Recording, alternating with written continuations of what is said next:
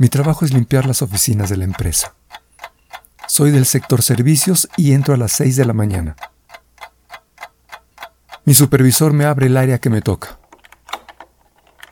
Unas 30 oficinas que hay que barrer, sacudir y trapear. En primer lugar, pongo el café para que esté listo a las 9, que es cuando llegan los empleados.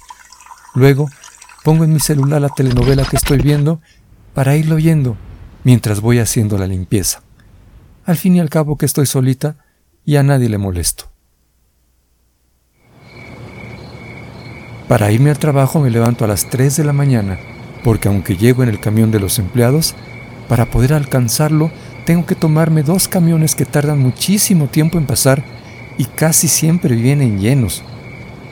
Además, antes de salir, tengo que ir a la casa de mi mamá para dejarle a mi bebé, porque ella me hace el favor de cuidarla en tanto que no está su papá, porque él no se hace cargo de ella y solo se aparece el día de su cumpleaños. Aquí en el trabajo mi supervisor me ha dado permiso para hacer mis tandas. Tocan de a 100 pesos por persona cada semana. Duran 5 meses y son de a 2 mil pesos en total.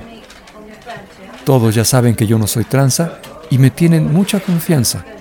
A mí se me hace que eso fue lo que me ayudó para que me dieran el puesto de vigilante al que me postulé hace unos seis meses y en el que empiezo a partir de mañana. Hoy es mi último día de trapeóloga.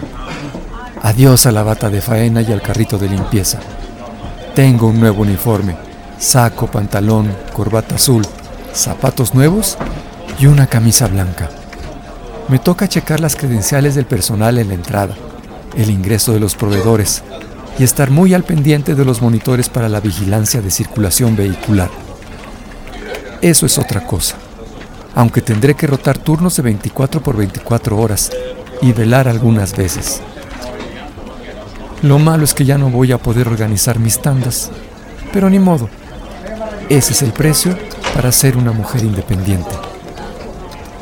Ahora lo que sigue es hacerme supervisora y hasta algún día jefa de vigilancia porque sé que lo voy a lograr, aunque no va a ser fácil, como nada me lo ha sido, porque esa es la historia de mi vida, trabajar de sol a sol como un machetito de palo. cambio veo a las jovencitas que aquí trabajan, bien arregladitas con ropa de marca y oliendo a perfume caro. A veces me pongo a pensar en cuál mundo es el que viven, cómo será su casa o su familia. Y la mera verdad que no lo niego eso me provoca cierta envidia, viéndolas llegar en sus carrazos del año. Pero me doy cuenta que esos solo son gentes que viven en su fantasía, pensando que nada les falta y que todo en el mundo es pura abundancia. Así como en las telenovelas que tanto me gusta ver. Creo que así es, que cada quien vive su propia fantasía. Ellas en su mundo de los lujos y yo en el mío de querer ser supervisora. Como quien dice, cada chango en su mecate. Y yo no me quejo del mío, valoro cada paso que doy, porque aunque muy humilde, no dependo de las cosas materiales, sino solo de lo que es el valor de mi propio trabajo. No me cabe la menor duda. Yo valgo por mí misma y no por lo que traigo puesto.